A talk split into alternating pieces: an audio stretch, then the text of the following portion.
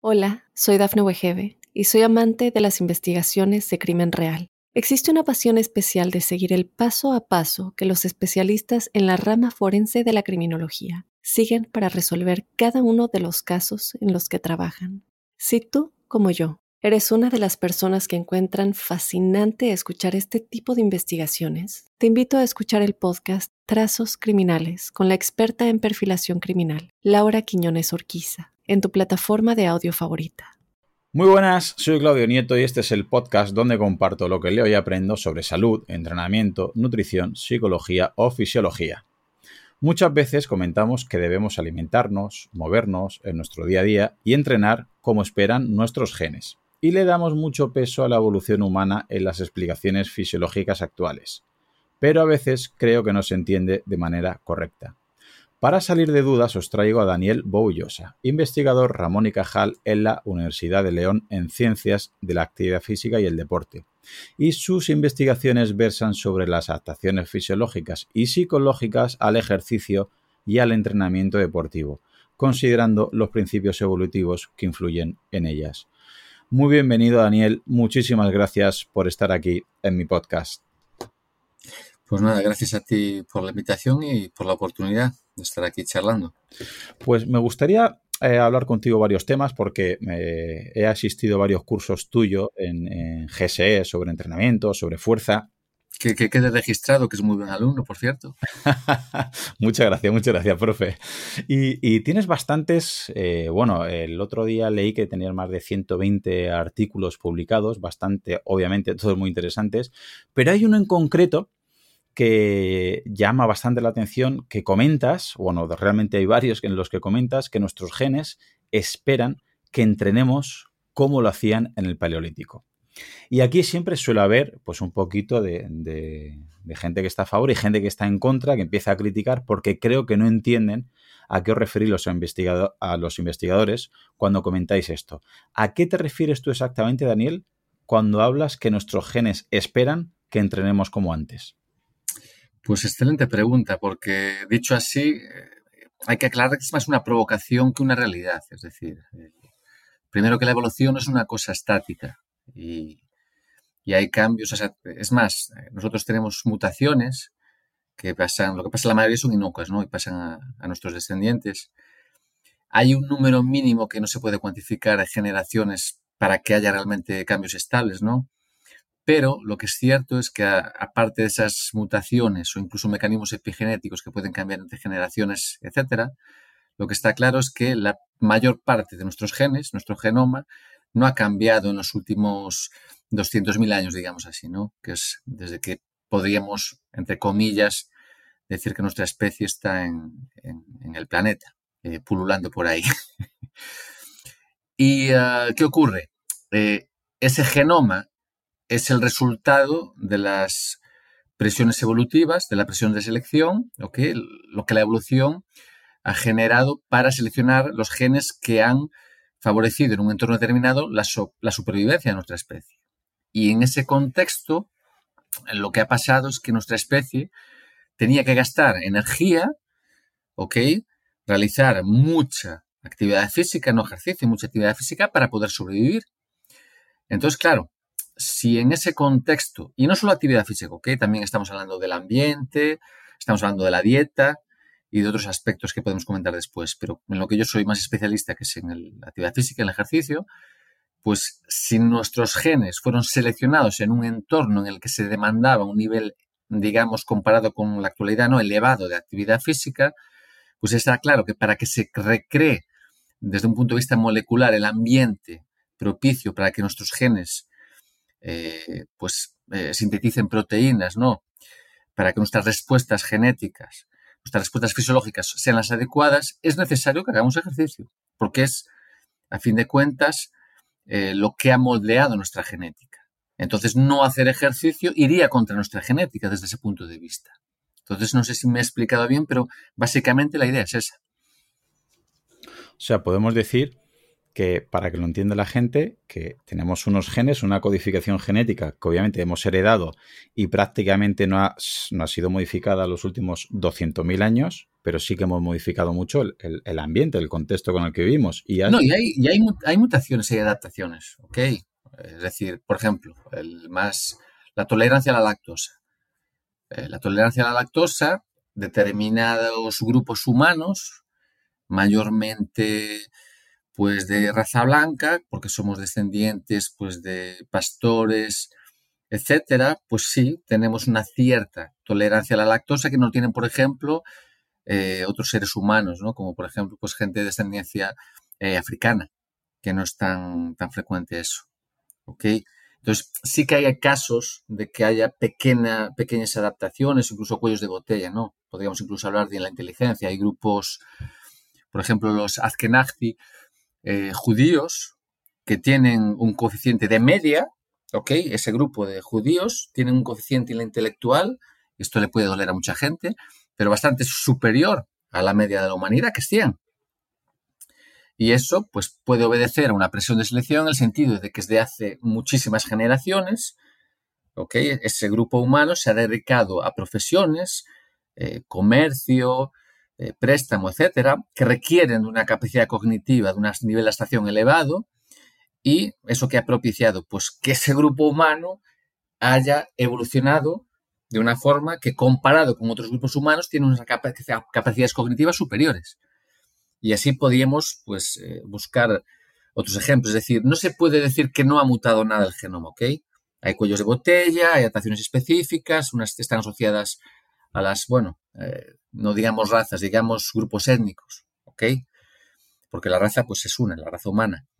Pero a fin de cuentas, sí es cierto que el grueso de, nuestro genoma sí que no ha, no ha, cambiado sustancialmente. Sí, vamos, eh, eh, otro ejemplo clásico de estas respuestas adaptativas, has comentado muy bien, ¿no? La, tolerancia a la lactosa por la enzima lactasa, pero también el coeficiente intelectual o el color de la piel, ¿no?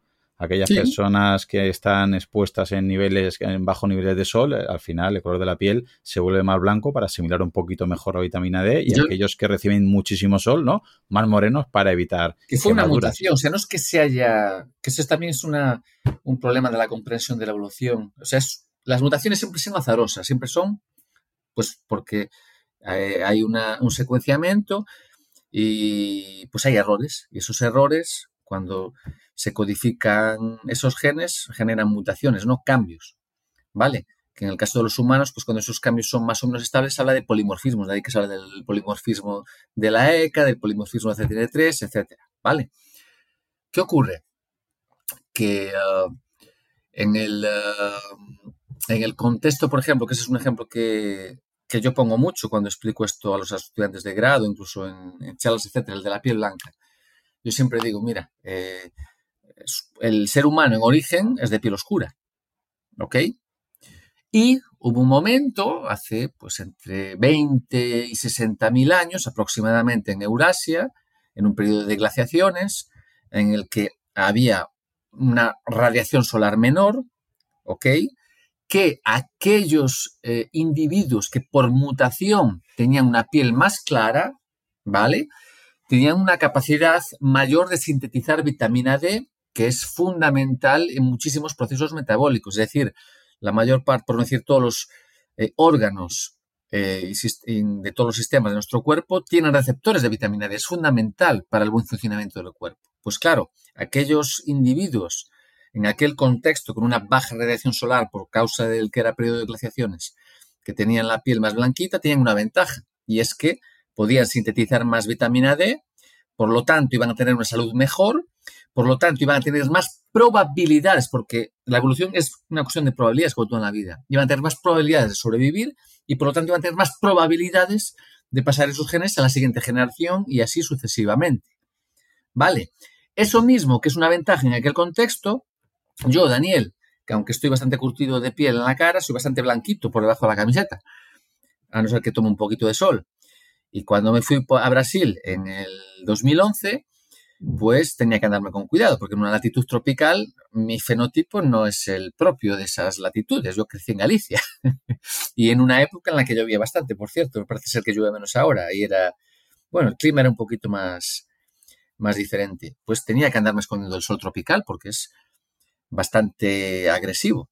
Y entonces lo que era una ventaja para mis ancestros en, un periodo determinado, pues en la actualidad esa característica puede ser un problema. Puede, pues como sabemos hoy en día, ¿no? Que cuantas más quemaduras de piel tenemos, acumulamos, más probabilidades tenemos de desarrollar un cáncer de piel.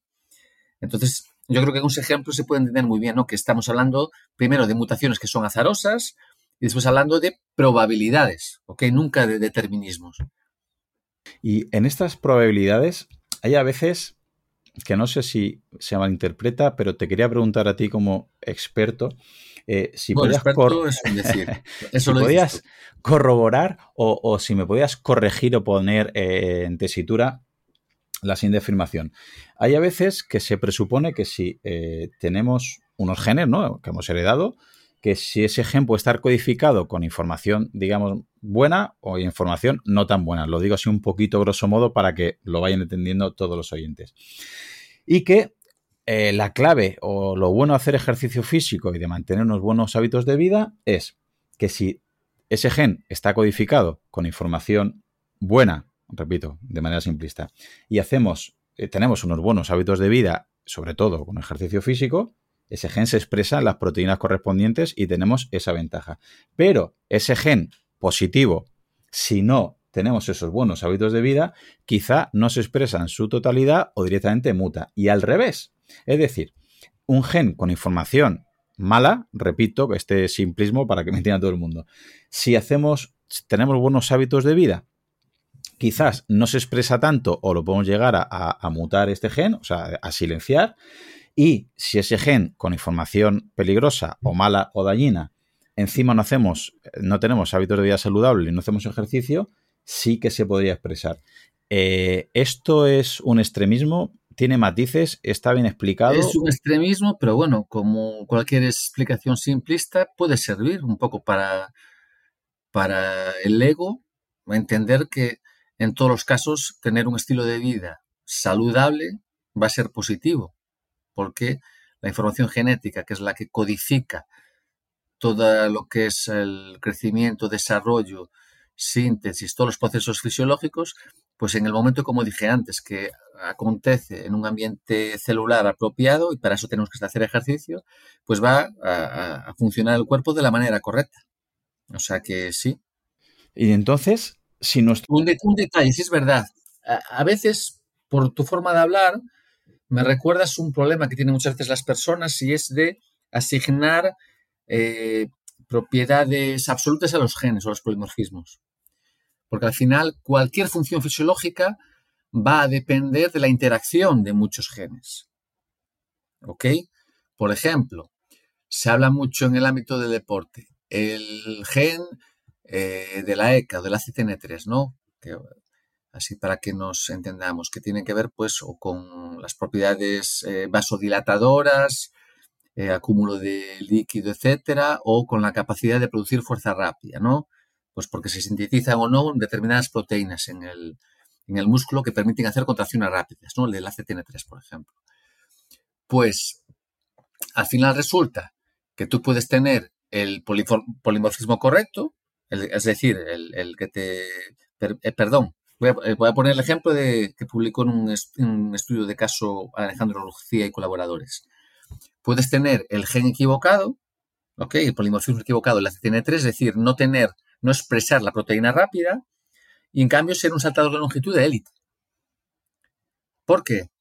Porque en este caso el saltador de longitud, como el salto de longitud y como cualquier gesto deportivo, cualquier rendimiento, es multifactorial, va a depender de muchísimos factores no solo de que expreses esa proteína que te permite realizar las contracciones a la máxima potencia, sino que además, pues hay aspectos que tienen que ver pues con eh, reflejos, que tienen que ver con coordinación, que tienen que ver con eh, técnica, que tienen que ver con la resiliencia, que también genes de la resiliencia que te permiten pues entrenar todos los días y aguantar y no lesionarte. O sea, como cualquier expresión, el rendimiento es multifactorial. Entonces, claro, asignar valores absolutos a un polimorfismo es peligroso. ¿Por qué tiene valor matemático? Pues porque cuando, cuando analizamos probabilidades en poblaciones, resulta que sí, aquellos que son portadores de aquello, en un, concepto, en un contexto poblacional, tienen más probabilidades de expresar aquello, de tener aquello, de ser aquello. ¿Vale? Pero a nivel de individuo, si analizamos una, eh, una, expresión pues artística, eh, intelectual o deportiva, al final todo eso es el conjunto de la interacción de muchos factores. Entonces es muy, realmente es muy, es, es, muy falsario ese, ese razonamiento y es, y es, peligroso. De hecho, yo eh, el ejemplo que pongo muchas veces es esos test genéticos que hay para detectar talentos deportivos, ¿no? Para mí son totalmente faltos de ética, porque estaríamos eh, asignando un determinismo en algo que sabemos que es multifactorial. Y como el ejemplo que publicó Alejandro Lucía y, colaboradores, es decir, si a ese saltador de longitud de élite que llegó a saltar más con 18 años más que Carl Lewis, pues si le hacen un test genético de la CTN3, en la época que en aquella no se hacía, pero se lo hacen, lo hubieran dicho, no, tú para la resistencia. Tú no Habíamos perdido un, un excelente saltador de longitud. Sí, curioso. Creo que Jesús Álvarez también comentó por aquí que había un velocista que le habían hecho eh, ese, No, uno no, seguro que hay varios. Un, tipo de estudio y que no presentaba las fibras que a priori debería presentar un, velocista puro. Imagino yo que cada vez habrá más, más casos de estos que una vez nos ayudan más a comprender y aterrizar lo complejo que es esto y las interacciones que hay. Me acabas de recordar. Hay un paper de Carmelo Bosco del 86, creo que era en el Acta Fisiológica Escandinávica, creo que era la revista, que analizan cómo la fatiga afecta al ciclo de estiramiento, eh, eh, acortamiento y a la restitución de energía elástica. O sea, no tiene nada que ver con lo que voy a decir ahora. Pero cuando vas a la tabla, ellos hicieron el estudio con atletas de élite, ¿vale?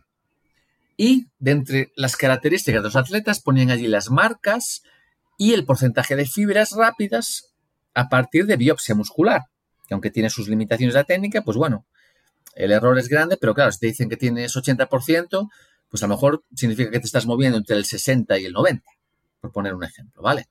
O sea, realmente te predominan las fibras rápidas. Bueno, pues había dos ejemplos en aquella tabla, que ya digo, estaban estudiando esta cosa, pero para caracterizar la muestra, porque era una muestra muy selecta, había, eh, creo que era un saltador de altura y un saltador de longitud, si no recuerdo mal, o sea, y con marcas de élite, es decir, el de altura no si saltaba 2 y 20, una cosa así, y el de longitud más de 8 metros, que tenían más fibras lentas que rápidas. Entonces, claro, tú ves aquello y dices tú, joder, pero es que, es que a mí me enseñan en los libros de fisiología, claro, los libros de fisiología te enseñan eh, pues lo bonito, ¿no? Lo, generalizable. Pero como cualquiera que evalúa atletas, como me ha pasado a mí, que ves cosas o te pasan cosas que no están en los libros. Y claro, si, tienes, si no tienes claro eso, es decir, de que un eh, rendimiento de cualquier cosa es el resultado de la interacción de muchos factores, no puedes entender que realmente tú puedes tener una de esas características, la equivocada, ¿ok? Y a pesar de eso, estar en la élite. Es más, me estoy acordando, ahora según vamos hablando me voy acordando. Eh, Case Report, publicado en International Journal of Professional and Performance hace unos pocos años, no me acuerdo ahora, es reciente. Que además los autores, algunos son académicos y es atletas de élite, ¿vale? Y hay atletas de élite en deportes de potencia, fuerza, velocidad, potencia, y atletas de resistencia. ¿Y qué hacen? Seleccionan, pues no me acuerdo ahora, pero vamos a, ejemplificar. Ponle 60 polimorfismos que se han asociado al fenotipo deportista de eh, potencia y otros 60 que se han asociado al fenotipo deportista de resistencia. Bueno, pues cuando analizan ellos que han sido finalistas olímpicos, récords nacionales, etcétera, con los hacen un score no genético, ¿no? Eh, normalizan y hacen, bueno, si tienes sí o no estos genes, pues te da un score determinado, ¿no? Mm. una puntuación determinada. Pues resulta que los, de potencia pues tenían más polimorfismos de resistencia que la población general, o sea, ¿para qué ves? Sí, al final yo creo que esa información nos, nos está diciendo que la genética predispone, ¿no? Pero que al final la, La, la genética epigenética. aumenta las probabilidades de que te pase algo. Punto. Claro, pero la epigenética es todavía tiene un peso Somos mayor. muy plásticos. Yo una, una cosa que llegué a la conclusión es que nuestro, nuestra, nuestra especie es muy plástica. Y la prueba es que somos la única especie animal que puebla todos los, los climas y, y, y superfic- y- y, ah, ambientes que hay, los más extremos, desde el más cálido al, al desierto hasta la, la Antártida. No somos los más fuertes, somos los que mejor nos adaptamos. Exactamente. Entre otras cosas porque desarrollamos unas capacidades cognitivas, pues, en- a, a priori eh, elevadas, ¿no? Que, bueno, después a veces se usan para las cosas equivocadas. Y es- esas adaptaciones, eh, es decir, gracias a que tenemos la capacidad de generar estas respuestas adaptativas, se harán siempre y cuando hagamos lo que espera nuestros genes, en- tanto en movimiento como en nutrición. ¿Nos podrías decir qué esperan esos genes de nosotros? Pues generalizar es difícil, ¿ok? Y no sería justo. Por otro lado, como hab- hablé antes, probablemente ha habido adaptaciones. O sea, a mí no me cabe duda que probablemente pueda haber eh, determinados pueblos que, es más, o sea, si el sedentarismo que viene asociado al neolítico, ¿no? Hace unos entre 10.000 y 30.000 años, eh, ha habido tiempo por número de generaciones haber adaptaciones al sedentarismo también. Otra cosa es que se pueda demostrar científicamente con el método, ¿no? con los estudios apropiados, etcétera, con el diseño apropiado. Pero a mí no me cabe duda que ha habido adaptaciones. Pero, como dijimos antes, la mayor parte del genoma está ahí y ha sido seleccionado desde hace pues 200.000 años, a unos 100.000 para arriba, unos 100.000 para abajo, pues sí está claro que movimiento a lo largo del día, no tanto como se puede pensar, porque por ejemplo, sí es verdad que la actividad de descanso de los cazadores recolectores, ¿no? que serían aquellos pueblos que tienen un estilo de vida más parecido a nuestros ancestros, cuando los estudiamos hoy en día, pues parece ser que descansan el mismo número de horas que nosotros, están, o sea, están a la Bartola entre 8 y 9 horas como nosotros también. O sea, no están todo el día de aquí para allá. Lo que pasa cuando hacen ejercicio, entre comillas, actividad física, pues recorren más kilómetros, está más tiempo al sol, eh, respiran un aire más puro, eh, hacen muchas actividades aparte de locomoverse, ¿no? O sea, manipulan, eh, eh, crean eh, herramientas, transportan cosas, etcétera. Y incluso un detalle importante que hay menos literatura, pero que hay literatura en ese sentido, es la propia actividad de descanso, es una actividad en, con que, que requiere más actividad muscular, es decir, mientras nosotros cuando descansamos nos tumbamos y en, en posiciones, pues un sofá, con muy poca actividad muscular, ellos cuando están en grupo, hablando, charlando, etcétera, lo que sea, están en, posiciones, pues eso, a cuclillas, horcajadas, sentados con una posición un poco más erecta, sin pues los, los, sillones que tenemos o los sofás que tenemos, ¿no? Que hacen que tengamos una actividad eléctrica de la musculatura, una actividad mucho menor. Y por lo tanto, eh, mucho menos tonus muscular, mucho menos gasto energético. O sea, incluso en el tiempo de descanso, que es equiparable, ellos tienen unas diferencias con nosotros. Que pues en el colmo en el querer llevar al máximo la, comodidad, pues lo que estamos haciendo es generando situaciones, posiciones que no son favorables para nuestra salud, ¿ok? Como dije antes, exposición solar, es decir, uh, todo ocurría fuera de la cueva, fuera de, la cabaña o del... Hoy en día, pues, queramos o no, un, un, un urbanita está la mayor parte del día cubierto, o sea, la exposición solar, y de hecho, eh, incluso será la paradoja que países como Brasil, la mitad de la población tiene déficit de vitamina D. O sea, para que nos hagamos cuenta. Mucha gente que hace mucho deporte lo hace a cubierto, gimnasio sobre todo, ¿no? O sea, busca la estética, pero por otro lado, déficit de vitamina D, como dijimos antes, todos los tejidos de nuestro cuerpo tienen receptores de vitamina D, es fundamental. Entonces, el, el, hecho de que se haga al aire libre, de que se haga en un contexto eh, más socializado, es decir, otro, otro aspecto, ya entraremos aspectos más socioculturales. Hoy se da mucho el deporte más individualista, ¿no? Del, de la exhibición, de la, exageración, y ah, que es otra crítica, es decir, los deportes de resistencia, yo llamo mucho la atención sobre eso. Eh, en muchos casos se está haciendo más actividad física que para lo que genéticamente estamos programados. Porque si escogemos el rango de gasto energético de horas o de kilómetros de un cazador-recolector, muchos deportistas de resistencia duplican o triplican ese valor diario. ¿Será que eso es saludable también? Yo creo que no. A lo mejor en una época determinada, pues puede ser, porque nos podemos hiperespecializar, ¿ok? Pero a lo largo de la vida seguro que eso no es saludable y de hecho hay patologías asociadas al entrenamiento crónico de resistencia. Desde fibrilaciones atriales, aterosclerosis, exceso de inflamación, etc, etc.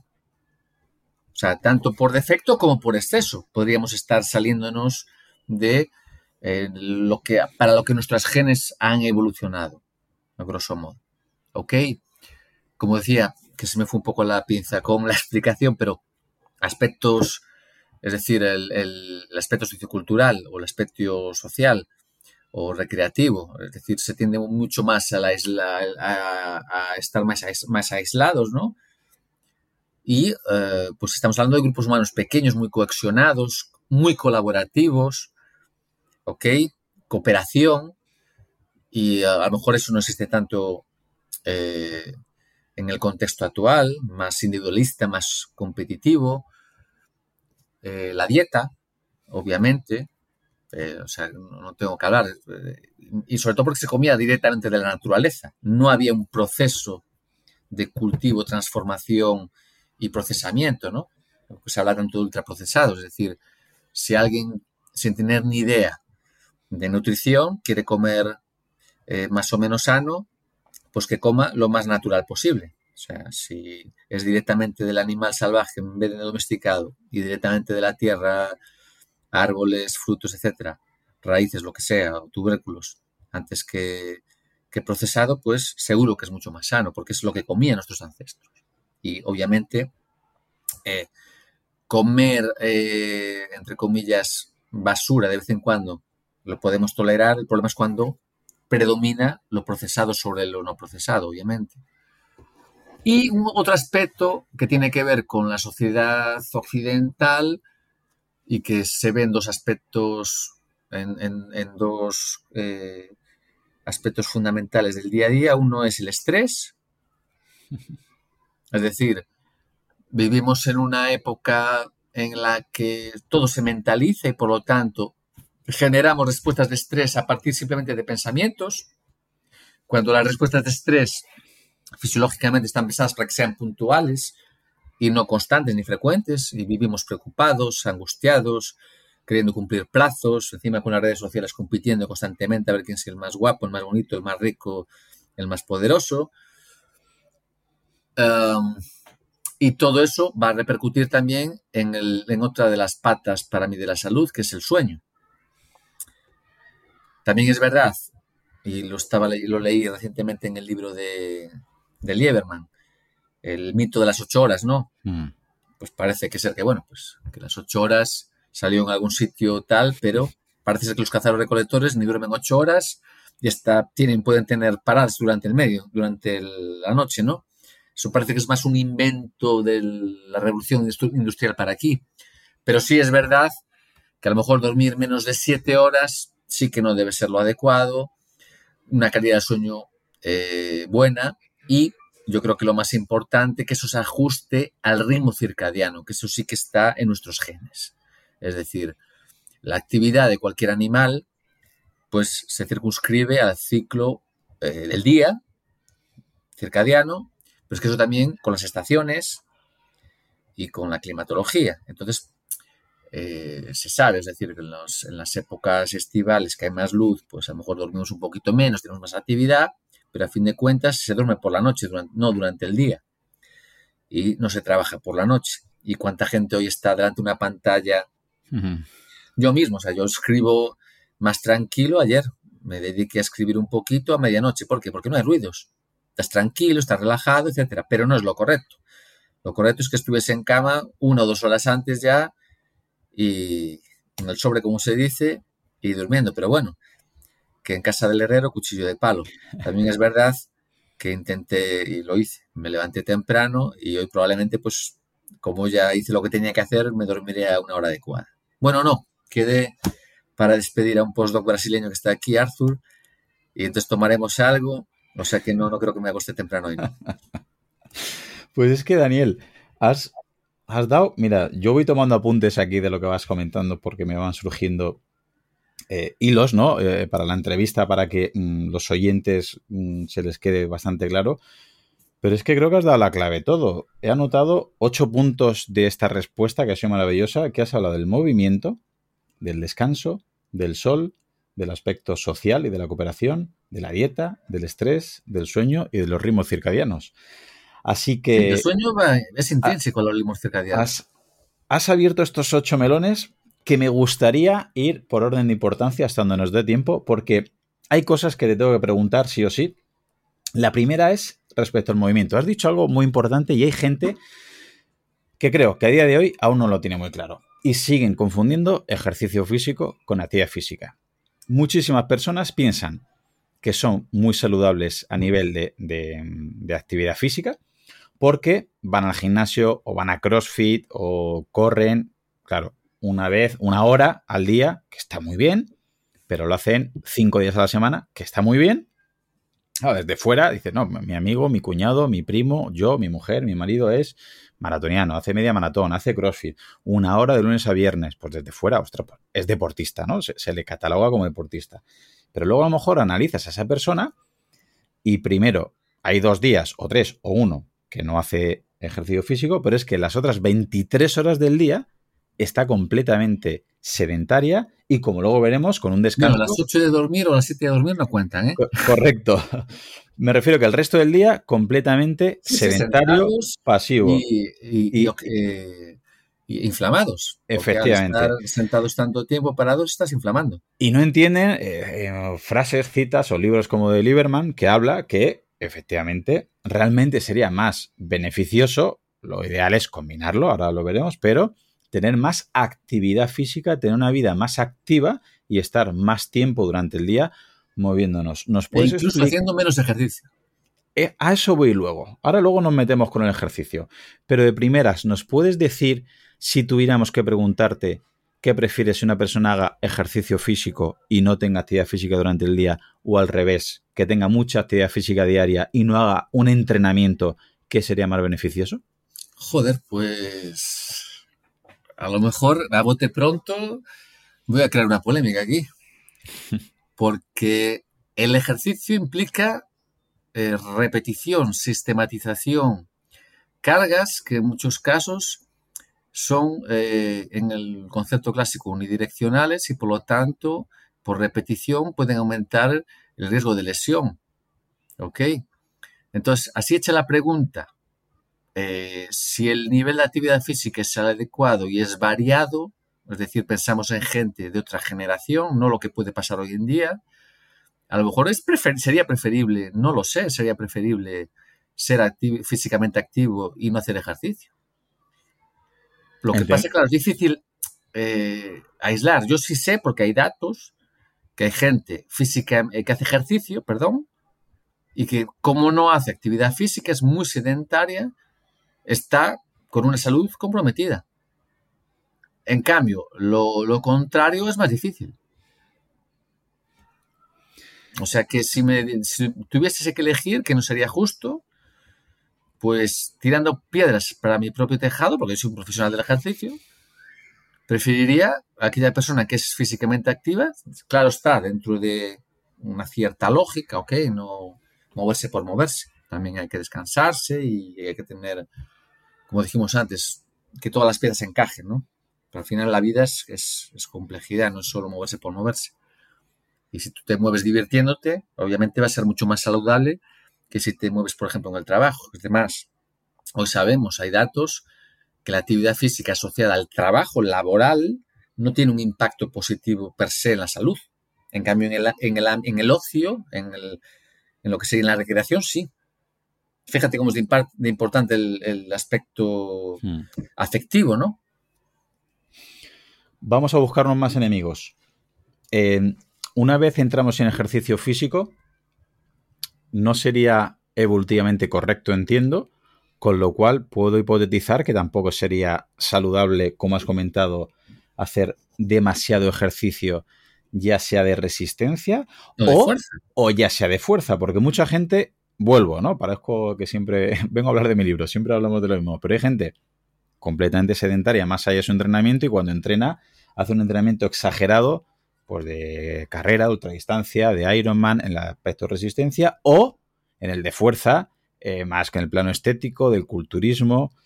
Eso todavía, eso, ¿por qué ese exceso tanto de resistencia como de fuerza podría llegar a ser de manera contraintuitiva para algunos? Porque mucha gente sigue pensando, mira, esta persona está muy en forma porque corre seis horas al día, o esta persona está súper en forma porque es culturista y levanta muchos kilos o está con mucha musculatura para buscarnos más enemigos. Cuidado que solo un detalle para, para ganar, eh, no confundir hipertrofia con fuerza. Correcto, correcto. Por, eso enseguida lo he cambiado. Muy fuerte y no está grande. Y yo no, lo, he visto, eso desde pequeño, ¿no? Eh, eh, la hipertrofia. Quiero que nos metamos, entre comillas, con la hipertrofia, con la masa muscular, ¿vale? Y que nos, y que no, y que nos hables del entrenamiento de resistencia excesivo. ¿Por qué no es natural? ¿Por qué no es evolutivo? ¿Y qué puede pasar? Pues mira, al final es como todo. Eh, eh, ley de conservación de energía, entropía, eh, utilizar energía, transformarla, sintetizar, crecer, reproducirse. O sea, la vida es eso, es intercambio de energía. En el caso de nuestra especie, hay unos rangos que podemos estimar a partir pues eso, de las inferencias a partir de restos arqueológicos y de cómo viven o han vivido los registros que tenemos, ¿no? Antropológicos de cazadores-recolectores y sabemos más o menos que el rango, pues dependiendo de la tribu, de la latitud, etcétera, de actividad, pues imaginemos, en el caso de la resistencia, sabemos que cazadores-recolectores diariamente pueden recorrer entre voy a hablar de memoria, no quiero meter la pata, pero hombres entre 8 o 15 kilómetros diarios y mujeres un poquito menos, ¿vale? Hay fondistas, incluso recreativos, que hacen mucho más que eso. Sí.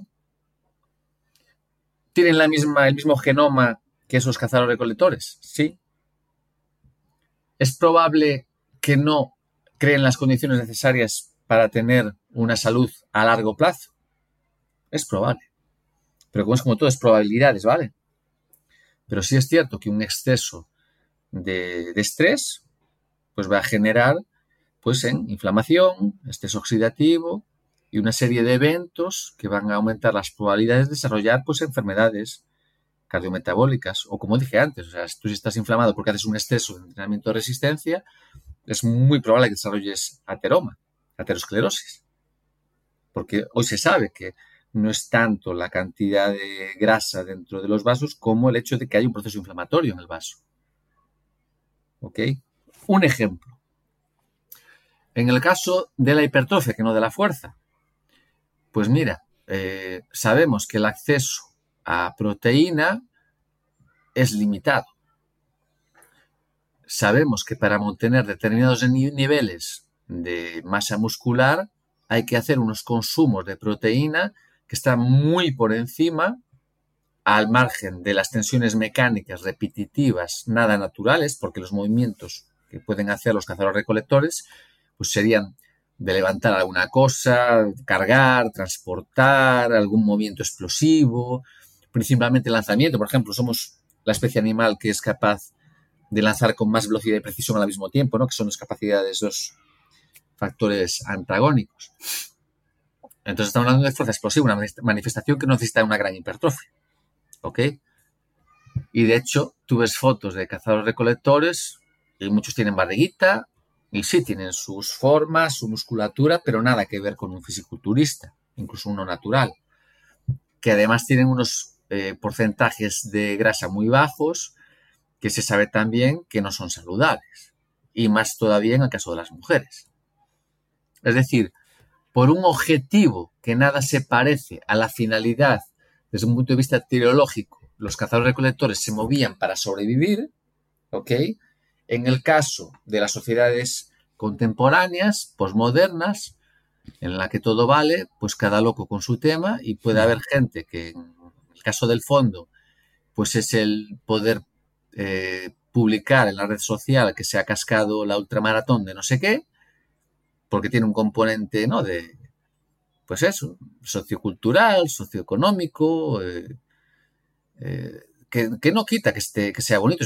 para mí es mucho mejor eso, ¿ok? Que va ligado a la búsqueda de dopamina, etcétera, que, que no estar en el bar eh, bebiendo alcohol todos los días. Es decir, hay conductas extremas que pueden tener pros y contras, pero obviamente el de alguien que lleva un estilo de vida deportista, aunque sea a riesgo de aumentar las probabilidades de desarrollar determinadas enfermedades, es por supuesto mucho más saludable y mucho más constructivo que otras. O sea, no se puede tampoco demonizar aquí a nadie, ¿vale? De hecho, no es para nada mi intención. Yo estoy intentando relacionar ¿no? las ideas de cómo ha evolucionado nuestro genoma con lo que hacemos hoy en día como especie, ¿no? Lo que se ve en las redes sociales. Y desde el punto de vista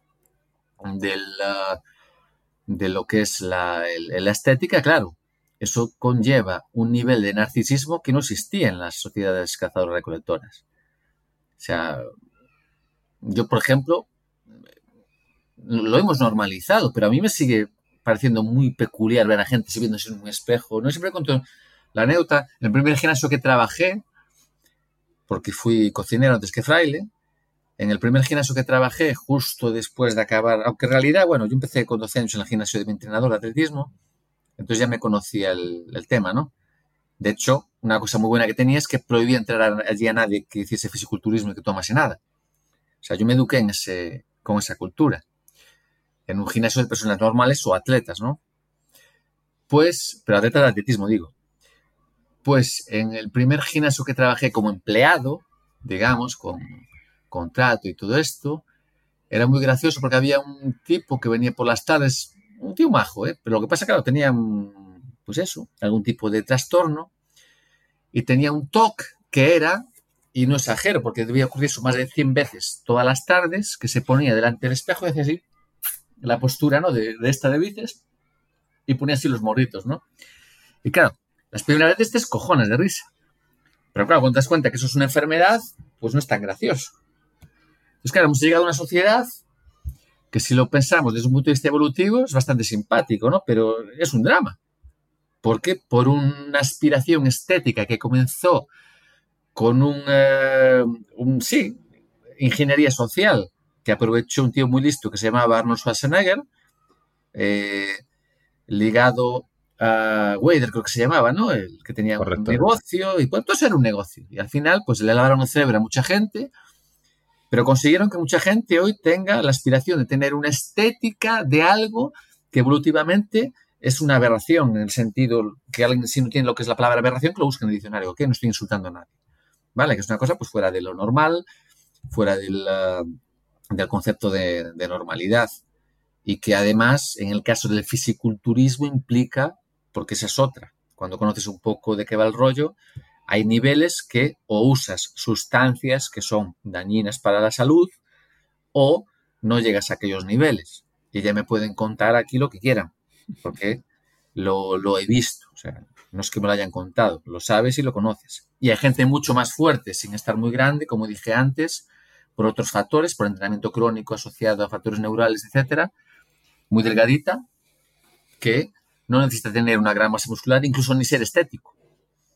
Vale, pero bueno, eh, es respetable, sí, o sea, cada, como dije antes, cada loco con su tema, yo también tengo mis locuras. sí, yo creo que al final mucha gente, hay, creo que hay gente que es consciente, y a lo mejor hay gente que no tanto, que es tan como cualquier extremo, ¿no? Es decir, al final son dosis, es la hormesis, ¿no? Son dosis horméticas que hay que hacer, deberíamos hacer un mínimo de actividad física ideal de ejercicio físico, ¿no? De, resistencia y de fuerza para mantener salud. Perdona que te, que te interrumpa, pues el ejercicio tiene sentido en un contexto en el que suplamos con algo estructurado lo que no conseguimos por nuestro estilo de vida que difiere del estilo de vida ancestral Ah, en el que se nuestros genes. Ese debe ser el razonamiento. Eh, Eso, me refiero que hoy en día, como dice ¿no? Dani Lieberman, que hoy en día, como no tenemos esa, eso- esa actividad física diaria, nos hemos inventado el ejercicio para poder suplir, paliar, o no paliar, sino llegar, ¿no? Para poder, bueno, como no te mueves tanto durante el día porque trabajamos ocho horas, mucha gente sentados y demás, pues, bueno, pues intenta hacer actividad física lo que puedas y intenta llegar con ejercicio físico. Podemos entender que una dosis hormética buena es trabajar la resistencia y la fuerza para llegar a esos mínimos, pero como todo, ¿no? Que si te excedes en esa dosis y haces demasiada resistencia o haces demasiado entrenamiento, hipertrofia, estás vendiendo un poco, entre comillas, tu alma al diablo, ¿no? Que dices, bueno, pues a lo mejor con 20 o con 25 o con 30 o con 40 años no ves la repercusión, pero esa alocación energética, es decir, dedicar toda esa disposición energética y todos esos sistemas a, la hipertrofia o a, o a ese entrenamiento resistencia, a medio largo plazo, como has dicho al principio, tienes más posibilidades de que ocurra algo. Ojo, que no siempre tiene que ocurrir, que hay codificaciones Mm. genéticas y codificaciones genéticas, pero que estás comprando papeletas con el exceso que puede pasar que tengas un, un efecto secundario. Y ahora lo quiero enlazar. ¿Me das el visto bueno, el resumen que he hecho? Sí, más? sí, sí, sí. Vale. Ahora lo quiero enlazar con otro tema que has abierto antes porque creo que se aparece también, también bastante, que es con el tema de la dieta. Bien, por el tema de la eh, estética, o también me apetece primero preguntarte por el tema del rendimiento, porque últimamente, eh, bueno, yo vengo últimamente más del, del triatlón, es el, el deporte que más me está gustando últimamente, y ahora los- lo intento seguir más de cerca, también el atletismo, el ciclismo, y vemos como, por ejemplo, están, se puso de moda consumir, ¿no? Sobre todo en distancias eh, un poquito más largas, 80-90 gramos de hidratos la hora, y luego ha ido subiendo este número, parece 100, 110, 120, y parece que tiene buenos resultados a nivel de rendimiento deportivo, por lo menos en el corto plazo, y de hecho es así porque hay muchas publicaciones, hay bastantes autores de renombre hablando de esto, pero mi pregunta sería que hay mucha gente que lo está cogiendo, atletas populares, atletas sin ese nivel, gente sin ese entrenamiento, y hasta qué punto crees que eso puede ser saludable, porque si entendemos, o no entendemos, pero hipotetizamos, ¿no? Lo que es la, la- la evolución, yo no entiendo un atleta, un atleta, no, una persona corriendo eh, y, bueno, haciendo cualquier actividad física, eh, ingiriendo a la vez tantísima cantidad de carbohidrato. ¿Hay estudios al respecto? ¿Qué nos puedes decir, Daniel? A ver, aclarando que no soy experto de, de nutrición, igual que no lo soy de genética, etcétera, pero bueno, alguna cosa hemos leído, estudiado y reflexionado. Primero hay que hacer una reflexión, es decir, eh, desde el punto de vista del rendimiento, que tú proveas de una cantidad de eh, disacáridos o de monosacáridos, azúcares simples, de energía rápida, que se, se, agota en el momento que vas a una tasa ¿no? metabólica elevada en una prueba, pues que lo proveas de forma exógena, siempre que tu cuerpo lo absorba de la forma adecuada, etcétera, que también la cara B de esto es el malestar gástrico, ¿ok? Que se, cita pocas veces, pero muchos de los problemas gástricos que hay asociados es por este consumo elevado, ¿vale? Pues eh, metabólicamente vas a tener más energía disponible, porque si no, lo que tendrías es eh, oxidación de, de lípidos y por lo tanto una tasa metabólica menor. ¿Qué pasa? Igual que dijimos antes con los procesados, es decir, yo si de forma frecuente consumo muchos azúcares, voy a estar liberando insulina con frecuencia, ¿ok? Y esto de forma repetitiva, pues de forma crónica, puede, volvemos a las probabilidades, aumentar las probabilidades, aunque sí es verdad que si hay ejercicio, pues eso está, hasta esas probabilidades son, son más reducidas, desarrollar pues eh, una diabetes. Vamos a simplificar las cosas. ¿Vale? ¿Qué pasa? Si se da eso asociado a una inflamación por el exceso de ejercicio, así que aumentan las probabilidades. Entonces, eh, recapitulando, que hagamos cosas que nos pueden ayudar a optimizar un factor que tiene que ver con el rendimiento puntual, aunque no sea eh, acorde con lo que nuestra especie ha experimentado, ¿vale? Siempre que sea ocasionalmente, no va a aumentar de forma importante las, probabilidades, pero en un contexto de, eh, de, estilo de vida y de forma crónica, sí que estamos aumentando, pues eso, las probabilidades, ¿no? Poniendo más papeletas para que algo eh, negativo ocurra con nuestro metabolismo, ¿no? Y si es cierto que, pues nuestros ancestros no estaban comiendo, chupando geles todos los días. Así si simplificamos. No sé si te respondí. Sí, sí, porque es que sí, pasa a veces un poquito como con, con el tema de los, de los macros, ¿no? Sigue habiendo gente muy extremista. Yo esto lo entiendo en el rendimiento, ¿no? Pues hay contextos que, pues el rendimiento deportivo, que se están jugando los euros, que necesitan, son atletas experimentados y obviamente quieren resultados ya, hay un dinero detrás y hay que entender que, bueno, que, que no se prioriza la salud, se prioriza el tiempo, el resultado y si luego dentro de 5 o 10 años tienes una patología o un problema asociado a, bueno, pues a lo mejor en... Cada uno tiene su precio. Es, el precio que pagar. Pero a mí lo que me duele, lo que me duele o lo que me me, salta la, alarma es porque veo gente joven, popular, que no está en el rendimiento deportivo, que como está viendo lo que hacen ciertos ciclistas, ciertos triatletas, ciertos atletas, pues intentan imitar eh, tanto en el gimnasio con los culturistas, como en la pista de atletismo con los atletas de fondo, como los ciclistas, lo que están haciendo los profesionales y dices, vale, sí, que lo haga el profesional puede tener sentido y a lo mejor no es que puede, es que lo tiene que hacer pero que lo y, ha, llegado allí después de muchas fases. Correcto. Porque a lo mejor ese, ese atleta recreativo popular puede mejorar cosas de forma saludable que le van a mejorar el rendimiento igual sin tener que eh, saltarse etapas. Lo que pasa es que eso lleva tiempo. Y, también conlleva que estés rodeado de buenos profesionales, claro. que no siempre es fácil.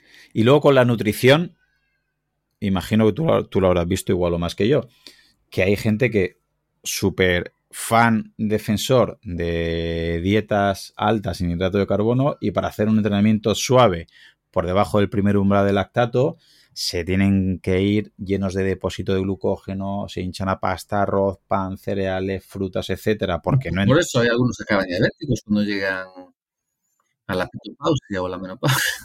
Y, al revés, gente que es del otro extremo y va a hacer un entrenamiento cerca del segundo umbral de lactato o, en consumo máximo de oxígeno, entrenamientos muy intensos, con dietas cetogénicas, con ayunos de dos días, con dietas low carb. Entonces, ¿podrías explicar evolutivamente si tendría sentido algo que creo que es bastante eh, consensuado por la ciencia, que es lógico periodizar la nutrición respecto al entrenamiento que vayas a realizar y que tienen cabida tantas estrategias bajas en hidrato de carbono como estrategias altas en hidrato de carbono? Muy buena pregunta. Primero que la evidencia que hay es muy limitada, ¿vale? Porque estamos hablando de experimentos que son complicadísimos de diseñar y ejecutar. Si sabemos que las dietas que están tan de moda como las cetogénicas, low carb, etcétera, acaban pues afectando el rendimiento. ¿ok? Porque te afecta no solo a, la, como dijimos antes, a la tasa metabólica, como también incluso puede afectar a la inmunidad, inmunidad perdón, etc. Ahora bien, desde un punto de vista evolutivo hay una cosa que es impepinable, y es que somos, o supuestamente estamos, tenemos una capacidad de tener una flexibilidad metabólica muy grande. Y de hecho, periodizar per se es como entrenar para un cazador recolector, no existe. Lo que hay es, en el caso de la nutrición, los Fish Famine Cycles, ¿no? Los ciclos de, pues, de fiesta y, de hombre, en el que hay un momento que se puede hacer un festín, porque es porque hay una caza mayor, eh, eh, hay mucho recurso. Eh, es más, los registros de las dietas paleolíticas, no dietas paleolíticas, dietas paleolíticas, son muy interesantes, porque incluso en las propias, en las mismas tribus, cuando hay registros de años, se ve que no hay ni un mes igual ni ningún año igual.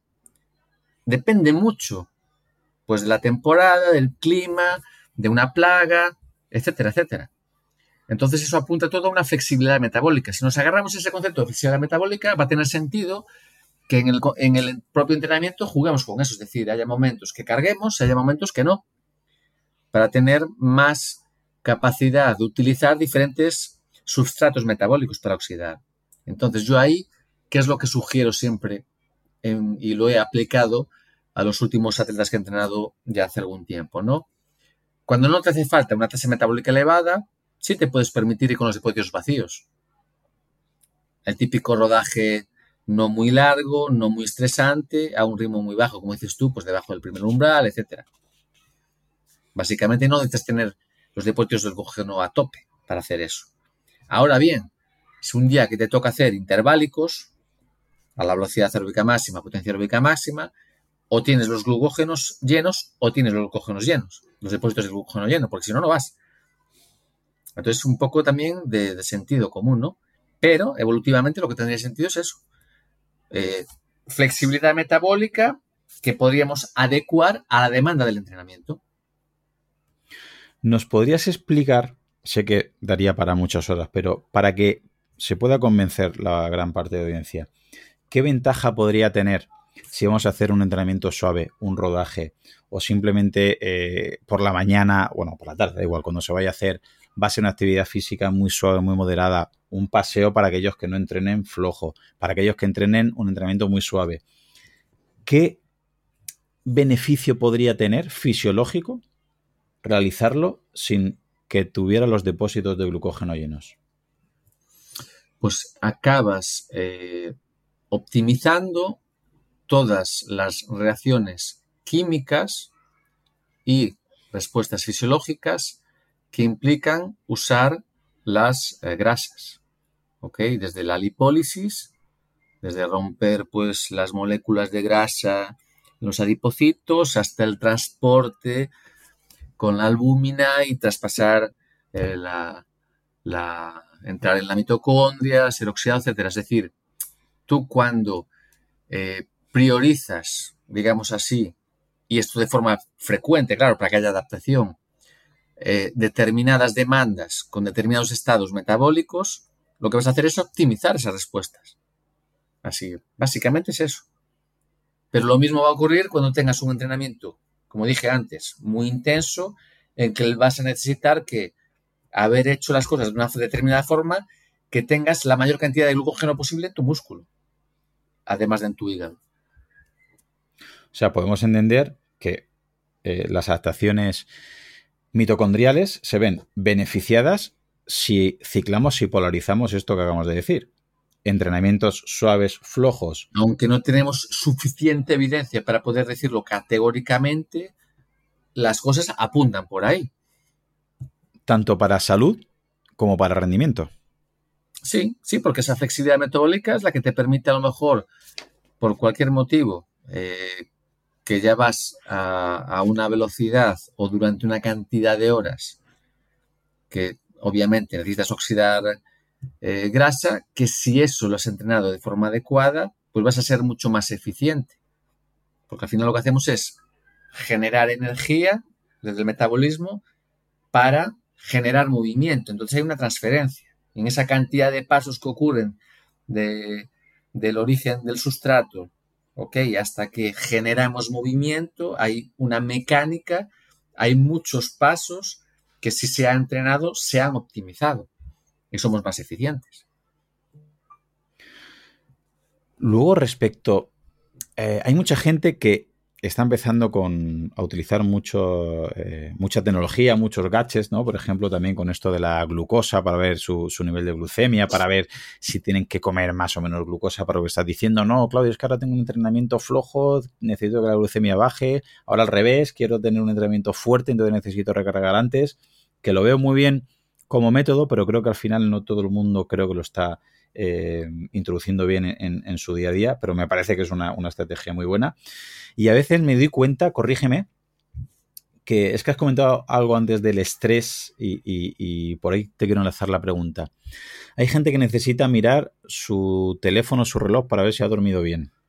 Necesita mirar el glucovibes o lo que esté utilizando para saber si tiene que comer o no tiene que comer. HRV, el pulso, el ritmo. Y hay gente que no es capaz de, saber si está bien, si no está bien, si está para entrenar, si no está para entrenar. que lo veo por un lado muy bien, porque la tecnología eh, ha llegado para ayudar y, creo que es, un, vamos, es una herramienta fascinante, pero creo que nos estamos desconectando un poquito de nuestra percepción subjetiva. Yo hace un tiempo que estoy ya sin ningún tipo de... llevaba potenciómetro en la bicicleta, en el stride corriendo, llevaba, vamos, eh, pulso, todo. Y, llegaba un momento que empecé a no disfrutar. O sea, empecé a, no, no, es que esto me pone que voy más lento y tengo que apretar. Pero yo decía, ostras, Claudio, es que no me apetece, es que no tengo patas para apretar. Pero aquí, claro, me pone el strike y no voy a los vatios que debería ir. Claro, terminas, te vas a la ducha y dices, pues vaya entrenamiento más malo, no he hecho lo que tendría que hacer. Pero por otro lado digo, si es que hoy no voy a dar más. ¿Crees que estamos infravalorando la percepción subjetiva y que deberíamos eh, enfatizar más en ella o que la tecnología siempre debe estar un punto por encima de, las percepciones o de las intuiciones? Pues excelente pregunta. Mira, justo ahora tenemos en revisión un artículo que, bueno, nos pidieron revisiones menores, que presentamos el concepto de eh, fine tuning en inglés, ajuste fino, ¿no? Y básicamente una cosa que discutimos ahí es eso, es decir, hay gente que eh, magnifica o le da un gran peso, un gran valor a las medidas objetivas y tecnológicas, que es un sesgo, porque el ser humano tiende a pensar que lo complejo tecnológico superior y es mentira, ¿vale?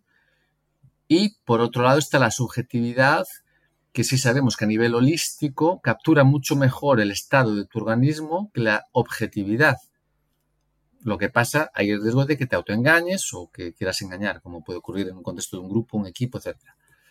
Por eso que la solución que proponemos nosotros es triangular, es decir, usar en la medida de lo posible una triangulación entre medidas subjetivas y objetivas y de carga interna y de carga externa, adecuadas a la realidad de cada uno, es decir, que lo conozcas y que tengas experiencia y conocimiento suficiente, pero que no te complique la vida, o sea, que no andes con mil gadgets, ni con mil escalas, ni mil tal, pero que sea manejable al punto de que puedas tomar decisiones triangulando con las informaciones que te genera cada una de esas herramientas. Entonces ahí, pues vas a poder, dentro de tu plan, tomar decisiones en el día a día. Esa sería un poco la, la propuesta que estamos haciendo. La verdad es que es interesante y creo que, ya te digo, hay gente que no sabe, le preguntas cómo ha dormido y tiene que mirar la aplicación para ver lo que le ha hecho el reloj o lo que le dice el móvil, porque ya nos hemos desconectado. lo primero que tendría que hacer es en plan, ¿cómo me, me levanté hoy? Joder, pues estoy bien. O como también, a ver, la subjetividad es complicada porque yo, por ejemplo, me acuerdo de una atleta que entrenaba, que empecé con, por la mañana con variabilidad, motivación, y no me acuerdo ahora. Y era, claro, cuando llevábamos ya un par de semanas que estaba empezando con ella, me daba cuenta que la motivación siempre era baja. Hasta que un día, claro, se lo dije, joder, dices que siempre me levanto igual, sin ganas de tal. Eh, es como yo, ¿no? Que te levantas por la mañana y hay gente que tardamos sin arrancar. Somos más. No somos alondres, ¿no? Somos más. Sí, más eh, Exactamente. Y entonces, pues hay que también darse cuenta de que cada individuo, cada deporte, cada contexto va a tener sus herramientas. Entonces, ahí tenemos que pues seleccionar y no complejizar, pero sí que tengamos fuentes diferentes de información para poder eso. Eh, verificar. Mira, eh, un ejemplo, dolor muscular, daño muscular. Tú puedes tener eh, informaciones muy precisas si tienes una buena línea de base como la creatinquinasa y escalas de, de percepción del dolor o incluso test neuromusculares, un salto vertical. Pues tú puedes aplicar esos tres y haber poca concordancia entre los tres. Entonces ahí vas a tener que tomar una decisión. ¿Cuál es el apropiado? O, a lo mejor hay dos que te están dando la información correcta y otro por algún motivo no te la está dando la correcta. No sé si me explico. Ten mucho cuidado con tomar decisiones basadas solo en un instrumento, en una fuente de información y pues, como dije antes, a lo mejor la solución está en eso, en cada contexto, deporte, individuo, etcétera, seleccionar aquel número mínimo de herramientas que nos da información que complementa tanto la subjetividad como la objetividad, así como la carga interna y la carga externa. Pues Daniel, has tocado creo que las, vamos, los ocho puntos clave de fisiología, de rendimiento y de salud, porque hemos comentado, bueno, mejor dicho, has comentado la importancia del movimiento, que tenemos que prevalecer un poquito más la actividad física, tener una vida activa y obviamente el ejercicio físico es algo que tenemos que llegar a complementar porque mucha gente por los trabajos, por el estilo de vida, no podemos llegar a tener una vida ¿no? como un cazador, como un recolector. Y que, es, y que es legítimo tener un objetivo también de superación, de estética, porque además somos animales sociales, animales simbólicos. Entonces, cada, como dije antes, cada loco con su tema. Mm. ¿Ok? Es, es, legítimo. Lo que pasa que no perdamos un poco también el la, visión más, más global de que saber un poco en dónde estamos, ¿no? Y que no seamos esclavos a lo mejor de modas o de tendencias. Y que no seamos deportistas sedentarios, ¿no? Que entrenes una hora al día a tope, crossfit o carrera o lo que quieras hacer y luego estés 23 horas al día. La importancia del descanso y que en ese descanso los genes también esperan que no es igual que estés en el sofá tumbado en un sofá muy cómodo a que estés cambiando de posturas, estés de cuclillas, ¿no? Estés sentado en una posición con un poquito más de tono muscular. También hemos comentado el tema del sol, que los genes también esperan que recibamos un mínimo de cantidad de luz solar. Obviamente, has puesto en el contexto también que, como todo, ¿no? Al final, la dosis hormética, un defecto de sol es muy malo y un exceso de sol también puede ser obviamente malo. El cuarto punto que también comentaste, el tema del tema social y de cooperación, ¿verdad? El quinto tema que has nombrado, el tema de la dieta, que hemos estado comentando también los extremismos, el peligro de hacer dietas altas en hidratos solamente para el deportista, para la salud, o bien dietas cetogénicas. El sexto, el tema del estrés y de la percepción subjetiva del esfuerzo que hemos comentado. Y el séptimo, el sueño. Y el octavo, los ritmos circadianos. Te iba a preguntar sobre la ley de Pareto y que nos digas qué es lo más importante o qué es lo que esperan nuestros genes, pero creo que lo has ido comentando en, toda la entrevista, ¿verdad? Si estas ocho cosas, repito, movimiento, entrenamiento, descanso, sol, sociedad, dieta, estrés, sueño y ritmos circadianos, cumplimos mínimamente bien, nuestros genes creo que estarán contentos porque le daremos lo que esperan, ¿verdad? Bueno, y, y amor también, un poco de amor. Eso lo meteremos en sociedad. O bueno, abriremos. Mira, el séptimo melón añado sueño y ritmo circadiano y el octavo se lo doy al amor. Venga, ya está. Pues Daniel, te quiero agradecer eh, que te hayas pasado por el podcast. Ha sido un placer de verdad que estés aquí con nosotros. Repito, te seguía, he hecho cursos tuyos, es un, vamos, eres un profesor que inspiras eh, confianza, que creas esas ganas de aprender en el alumnado. Y me pues gustaría, me gustaría, por si alguien no te conoce o quiere seguir tus divulgaciones, dónde te puede encontrar, dónde publicas, dónde te encuentras, Daniel. Sí, si ponen, creo que era Daniel barra baja Boullosa. Pero bueno, si escriben Daniel Boullosa, en el buscador supongo que saldrá, saldrá mi perfil. Perfecto, pues muchas gracias y te mando un fortísimo abrazo, Daniel. Muchas gracias a ti, un fuerte abrazo. Gracias. Solamente agregar que si te ha gustado, la manera de agradecérmelo es que lo compartas con algún amigo, algún familiar, tu grupeta de entrenamiento o algún compañero. Si ves interesante el contenido y quieres escuchar los próximos episodios, suscríbete en tu reproductor de podcast habitual. También recordarte que me puedes encontrar en Instagram, Facebook y sobre todo YouTube, Twitter o en mi blog Profe Claudio Nieto, donde intento compartir información que creo interesante aclarar y divulgar. Y un último favor, deja una reseña en la plataforma que utilices me ayudarás a darme a conocer y que pueda llegar el mensaje a mucha más gente. Así que con esto me despido, muchísimas gracias por escucharme y te espero en unos días por aquí con un nuevo episodio. Hasta pronto. Hola, soy Dafne Wegebe y soy amante de las investigaciones de crimen real. Existe una pasión especial de seguir el paso a paso que los especialistas en la rama forense de la criminología siguen para resolver cada uno de los casos en los que trabajan.